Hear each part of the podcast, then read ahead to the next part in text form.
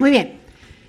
Una vez entregada la distinción de la distinción, y esta mañana Rafael la entregó cuando hablaba del observador, yo puedo empezar con ustedes uno de mis juegos favoritos.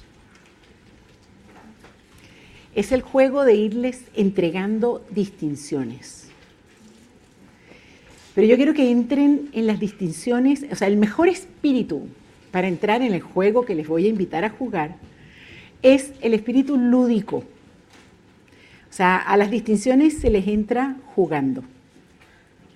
Y yo les pido que jueguen, que jueguen de veras con las distinciones que yo les voy a ir entregando. Eh, los niños cuando juegan se meten en serio. Ellos juegan de verdad, verdad. Así dicen, ¿verdad? Así quiero que se metan. Y quiero que hagan eh, en sus distintos espacios como pequeñas burbujas de experimentación. Entonces, mm, con el hijo menos conflictivo, ahí pueden instalar una burbuja de experimentación. Con algunas personas del equipo, ahí también. O sea, para ir jugando con las distinciones. Porque es a través de ese juego que van a empezar a incorporar todas las distinciones que les voy a ir entregando.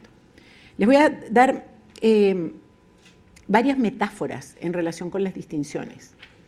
Las metáforas que voy a utilizar solamente tienen un fin didáctico, ¿sí? Es como para que el que y siempre doy como dos o tres, porque el que no entiende por una entiende por la otra.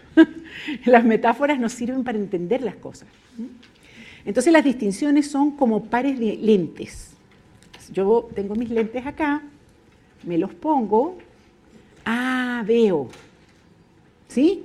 Me saco estos, me pongo otros, ah, veo otras cosas. Así son las distinciones. Son como pares de lentes que nos permiten ver distintas cosas. Primera metáfora. Segunda, les he, les estado hablando de la fenomenología, ¿cierto? Hacer fenomenología es como ponerse el fenómeno en la mano. Pura, esto es pura metáfora.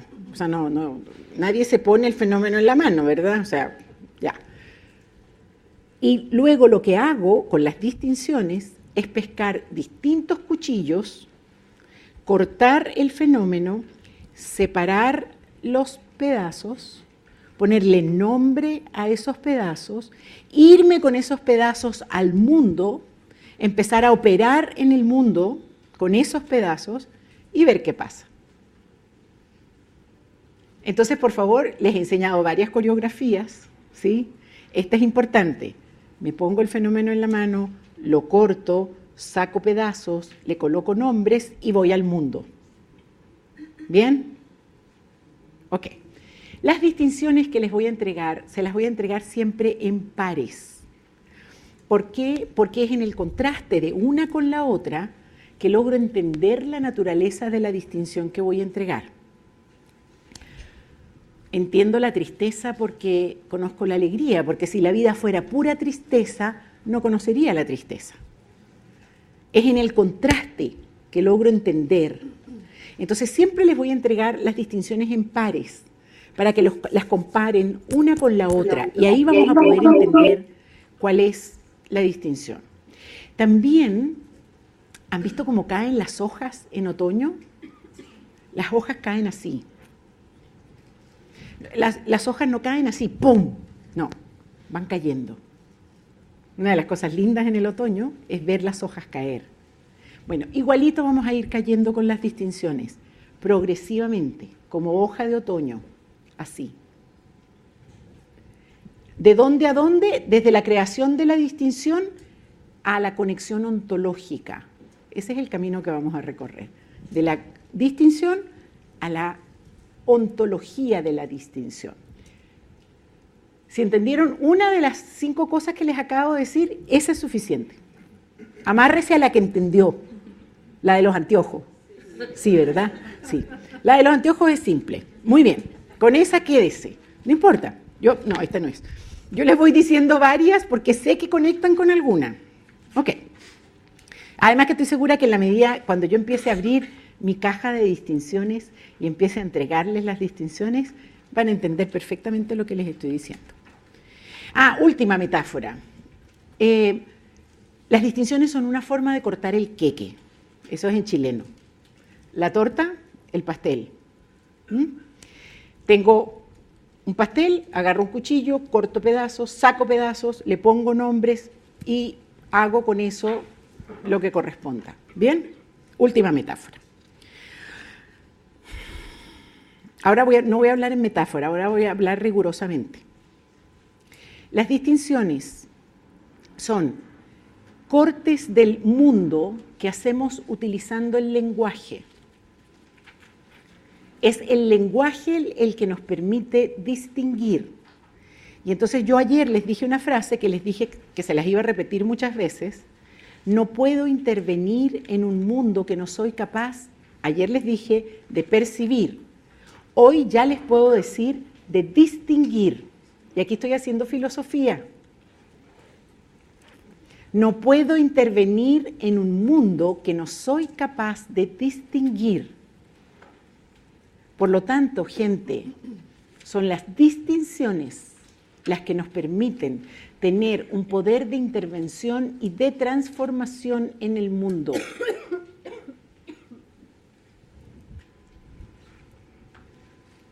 ¿Estamos? O se vale preguntar, ¿ah? Ustedes saben que se vale preguntar. O sea, se vale levantar la mano, decir algo, allá, por favor, en digital, levantan su mano si no se entiende. Pero bueno, como estamos jugando, entonces, ¿qué es lo que vamos a hacer? Rafael esta mañana presentó el fenómeno del observador.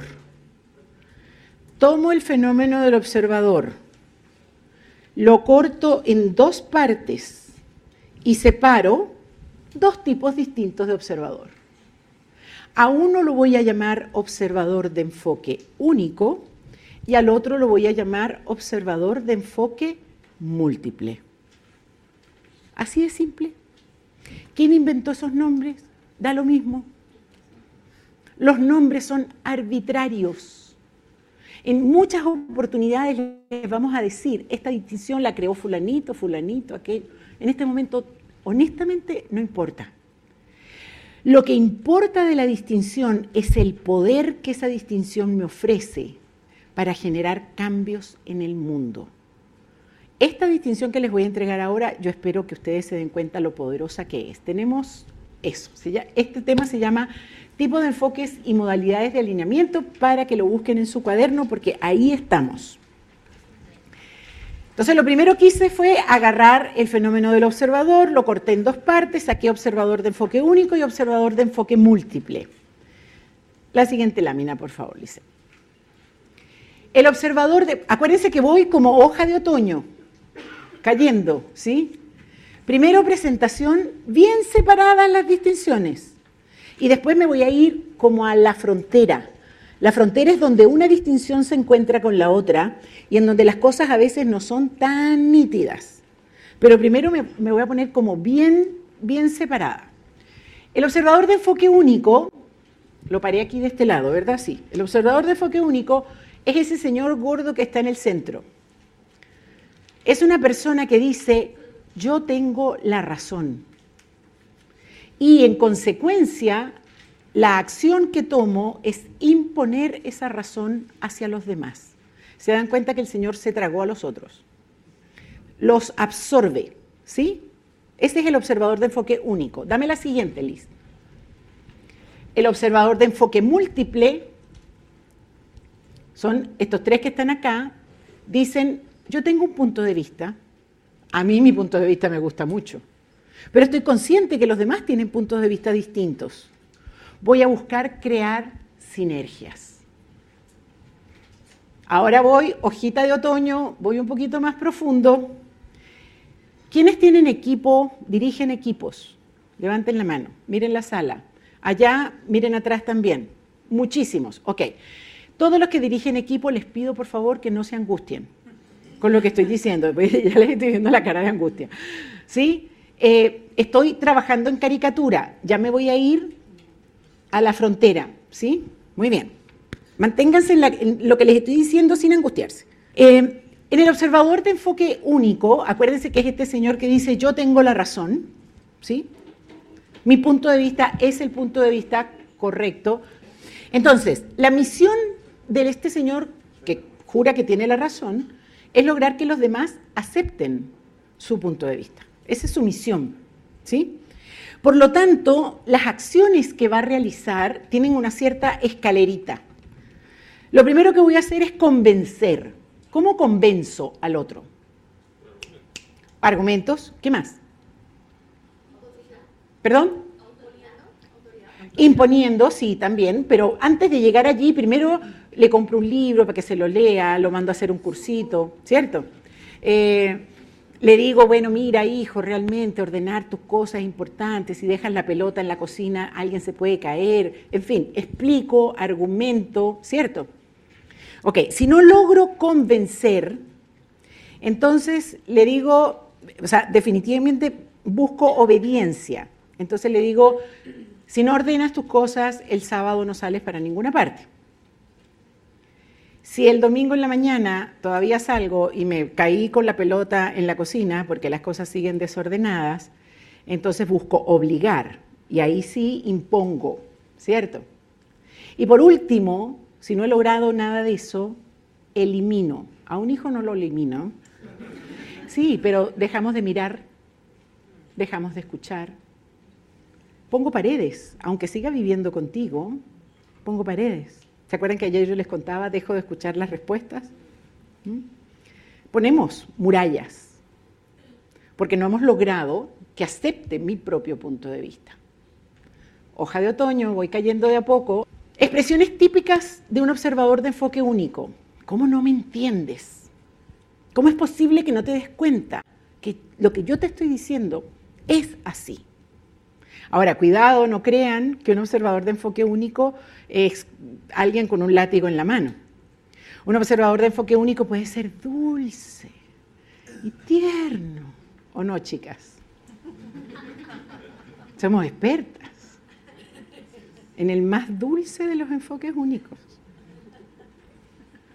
Como mamás, pero mi amor, si yo te parí, ¿cómo no voy a saber yo lo que es mejor para ti? La ropa que te tienes que poner, lo que tienes que estudiar, el hombre con el que te tienes que casar. Observadores de enfoque único.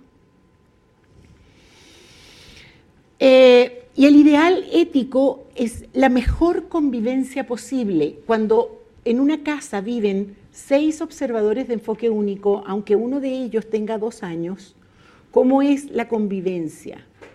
La mejor convivencia cuando hay puros observadores de enfoque único es la tolerancia. Y la tolerancia es este gesto. Ok, yo aguanto, yo espero, pero mi paciencia tiene límites. Eso es la tolerancia. Estoy trabajando los extremos, no se me angustien, ya voy al medio. Vamos con la siguiente, por favor.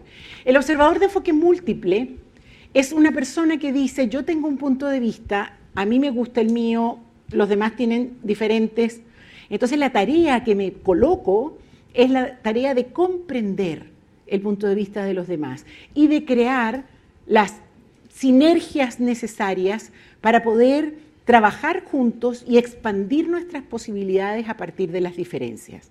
Expresiones típicas del observador de enfoque múltiple es, mira, me interesa tu punto de vista, ¿cómo llegaste a esas conclusiones? Explícame un poco más busco escuchar el punto de vista del otro. Y decimos que cuando en una misma casa o en un mismo equipo habitan observadores de enfoque múltiple, es posible el respeto. Y el respeto entendido como lo vamos a entender acá, vale decir como que las diferencias que tenemos no me van a impedir trabajar o vivir contigo. Vamos a ser capaces de construir los puentes que necesitamos para vivir juntos. Ok, ya voy llegando abajo. Voy a trabajar la frontera. Estoy muy consciente que muchas veces tenemos que aplicar observador de enfoque único, particularmente cuando estamos dirigiendo una organización, cuando se trata de cumplir unas metas, de lograr unos objetivos, etc. El punto es cuando solo utilizamos observador de enfoque único. Voy a darles un ejemplo. Estoy en el quirófano. ¿Tu nombre? Paula. Paula. No importa, después lo buscas, Paula, porque eres mi asistente en el quirófano. Ok. Y Miguel es el anestesista. Estamos aquí. Estoy operando. Sonidos de quirófano, por favor. El respirador.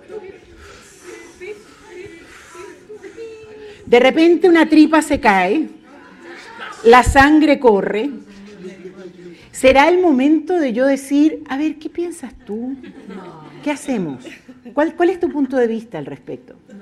No, ¿verdad? Yo meto la tripa, coso, amarro, salvo a la persona. ¿Sí? Ahora, el punto es que nos acostumbramos a operar como que siempre estuviéramos en el quirófano. Ese es el punto. Y yo estoy consciente que muchas veces estamos en el quirófano y hay que salvar a la persona y hay que, hay que tomarse la colina y hay que lograr la meta. Y muchas veces es necesario dar una instrucción clara. El punto es que todo tiene luces y sombras. Entonces, ¿qué perdemos cuando operamos siempre como que estuviéramos en un quirófano? Y lo que perdemos es bien importante en el mundo de la empresa hoy. Las empresas hoy que no sean capaces de innovar y de generar la velocidad de cambio que el mundo está exigiendo, no llegan si solamente tienen un liderazgo de enfoque único. No basta hoy en día empresas, gerentes, líderes de enfoque único, porque generan buenos soldados, pero los buenos soldados no son suficientes para hoy llegar a los niveles de productividad y de competitividad que hacen falta en las organizaciones hoy. Entonces necesitamos, necesitamos crear espacios de enfoque múltiple. No estoy diciendo siempre, no estoy diciendo en todas las circunstancias, pero por favor, hay momentos en los cuales pudiéramos aplicar enfoque múltiple y no lo hacemos. ¿Por qué? Porque estamos en el hábito, cruzamos los brazos de la misma manera, siempre. Yo fui a una escuela de observadores de enfoque único, tuve dos primeros jefes que me modelaron mi forma de ser jefe, observadores de enfoque único, y yo termino reproduciendo ese mismo comportamiento. ¿Cuál es la consecuencia? Equipos que no innovan, equipos que a las 5 de la tarde toman su carterita y se van, con bajos niveles de creatividad, con muy bajo nivel de compromiso. Y entonces, ¿qué es lo que pasa? A los cuatro años se van. Eso es lo que pasa. Los niveles de rotación hoy en las empresas son tremendos. Porque la gente que es más joven, no voy a entrar en los temas estrictos de edad, pero la gente que tiene poco tiempo en el espacio profesional no están disponibles para solo ser peones de un jefe de observador de enfoque único, bitumano. La primera cosa es que todas las distinciones que yo les voy a entregar no son necesariamente ni buenas ni malas. Primero, aquí no hay villanos de la película. Son todos comportamientos humanos y todos tenemos el repertorio con nosotros. Ahora, hay culturas que como el Titanic se inclinan más hacia un lado o hacia el otro, ¿sí? Y lo, lo importante es que nosotros nos demos cuenta de cuál es mi habitualidad y cuáles son las consecuencias. Todo tiene consecuencias. Si opero de un lado, tengo consecuencias. Si opero por el otro, tengo consecuencias. ¿Cuáles son las consecuencias que quiero tener? O sea, lo bonito de este programa, queridos, queridas, es que la idea es que ustedes sean capaces de elegir el comportamiento que quieren desarrollar. Yo ayer en la mañana, que parece hace tanto tiempo, les pedí que tiraran la piedra de sus sueños lo más lejos posible. Y eso significa atreverse a algo que nos cuesta mucho en este mundo, que es soñarnos a nosotros mismos. La persona que yo quiero llegar a ser. Bueno, yo les aseguro que la persona que ustedes quieren llegar a ser es muy posible que no tenga los hábitos de la persona que ustedes son hoy. Pero ¿cómo cambian esos hábitos si primero no se dan cuenta de cuáles son? Porque no puedo intervenir en un mundo que no soy capaz de distinguir. Y ahora ustedes se están distinguiendo a ustedes mismos. Entonces, en esta distinción, ¿qué tipo de observador soy yo? ¿Soy observador de enfoque único o soy observador de enfoque múltiple? Dame el siguiente cuadro, por favor, porque aquí empezamos como los niños de los, de los semáforos. ¿Han visto los malabaristas en los semáforos? Que juegan, eh, yo los he visto jugando con machetes, con sopapos, con masas, con de todo. Y entonces a veces tienen dos y a veces tienen cuatro. Bueno, ahora vamos a ver con cuatro. Mezclemos lo que Rafael les dijo, la ontología metafísica con la ontología del lenguaje, ontología emergente, por cierto, y mezclémosla con los observadores único y múltiple. Entonces, un observador de enfoque único metafísico auténtica y genuinamente cree que tiene la verdad. ¿Cómo es posible que no creas en el Dios que yo creo? ¿Cómo es posible que ames de la manera como amas si la forma correcta de amar es esta? Sea cual sea, ¿eh? de cualquiera de los lados. Entonces, el observador de enfoque único, metafísico, cuando está allí, sostiene que tiene la verdad y que su punto de vista es correcto y por supuesto va a jugar, y lo vamos a ver eh, más tardecito, va a pseudo escuchar, pero en realidad no le interesa escuchar, le interesa ser escuchado, que es muy distinto. El observador de enfoque único, pero desde la ontología del lenguaje dice, gente, hoy tenemos que llegar a la punta de ese cerro. Y la forma de llegar más rápida, a mi juicio, es esta. Y nos vamos ya, porque tenemos 15 minutos para llegar a la punta de ese cerro. Mañana, si quieren, hacemos una junta y vemos distintas opciones y qué sé yo, pero en este momento solo tenemos 15 minutos y llegamos a la punta del cerro, se los garantizo. ¿Lo ven?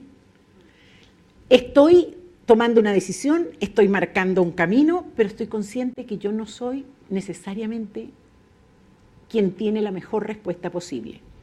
Hace tiempo atrás trabajamos en Venezuela con el gerente del entonces refinería El Palito, hoy en día quién sabe quién es, pero, eh, y con él, él decía, voy a, voy a probar. Él trabaja en una planta que produce distintos productos petroleros. Entonces, por supuesto que allí todo lo que es seguridad eh, es fundamental. En el próximo problema de seguridad que tengamos, en donde hay que dar respuestas muy rápidas, él tiene la solución, por supuesto, en el bolsillo, pero dice, voy a juntar a mi gente a ver qué se les ocurre. Y se quedó sorprendido de la cantidad de veces que la respuesta que su equipo producía era mejor que la respuesta que él tenía en el bolsillo. Eso es no siempre, a veces.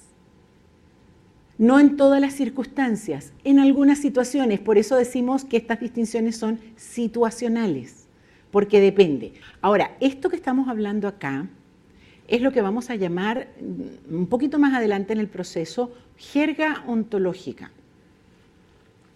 Y yo les pido por favor no usen jerga ontológica fuera de este espacio. Porque si tú llegas y le dices a alguien, tú eres un líder eh, de enfoque único y además metafísico, o sea, eh, está generando muchísimo más problemas, ¿lo ves? Eh, y este, esta es una propuesta que nace para promover la mejor convivencia humana, no al revés. Entonces, si ustedes salen de aquí hablando como enanitos verdes en una cosa muy extraña, pues lo que estamos produciendo es exactamente lo contrario. Y sé qué pasa. Ok, muy bien. Déjame mostrar un poquito el observador de enfoque múltiple. Cuando es metafísico, realmente no está escuchando, lo dije antes, está buscando que, se acepte su verdad. Y cuando es un observador de enfoque múltiple, pero ontológico, desde la ontología del lenguaje o desde la ontología emergente, realmente hay una inquietud de escuchar al otro y de crear sinergias. Muy bien, una persona que está en la propuesta metafísica eh, cree, primero cree que tiene acceso a la verdad. Desde la ontología emergente, desde la ontología del lenguaje, creemos que los seres humanos no tenemos acceso a la verdad. No es que no decimos que la verdad no exista, ojo, es que nuestra estructura, nuestro sistema perceptivo no nos permite captar la verdad. Por lo tanto, vivimos en mundos interpretativos, que es justamente lo que Rafael dijo hoy en la mañana. Entonces, desde la metafísica creo que tengo acceso a la verdad. Desde la ontología emergente vivo en mundos interpretativos. Es, yo te diría que ese es como el, subrayado amarillo, lo más importante que es necesario que captes hasta ahora. Hay otras características, pero las vas a ir leyendo, las vas a ir incorporando de a poco. ¿Mm? Dime. Eh, vamos a ir poco a poco. Esto es intenso, es rápido y mañana ya nos vamos a estar metiendo en el territorio de las emociones. Y aún cuando nos vamos a meter en el territorio de las emociones, bien, ok, con lo que tenemos ya es suficiente, ya les entregué los lentes, ya los tienen. Pero entonces ahora quiero que se aprendan algo de memoria. Esto es así, pero dirigido estrictamente al no consciente. Van a aprender lo siguiente. Y, en casa, por favor, síganme con el dedo. Y, ¿no es esto interesante? Juntos. Y, ¿no es esto interesante? El T para arriba es importante. ok. Y, ¿no es esto interesante? Y, ¿no es esto interesante? Una más. Y, ¿no es esto interesante? Excelente, gente. Bien, bien. Entonces, cuando usted descubra que es un redomado observador de enfoque único, supermetafísico, no va a decir, oh, aquí estoy, la idiota que he sido toda la vida. No, usted lo único que va a decir es, y. ¿No es esto interesante? Punto. ¿Por qué decimos eso? Porque fíjense que cuando yo digo que esto es interesante, no me estoy castigando, no estoy diciendo esto es bueno, esto es malo. Lo único que estoy diciendo es, mira, ¿No es esto interesante? Eso es todo. Es una fórmula para aceptar mis incompetencias. Es una fórmula para aceptar quien estoy siendo, sin necesariamente entrar en castigos, solamente descubriendo. Eso es lo que estamos haciendo acá. Solo descubriendo quién estoy siendo. ¿Sí?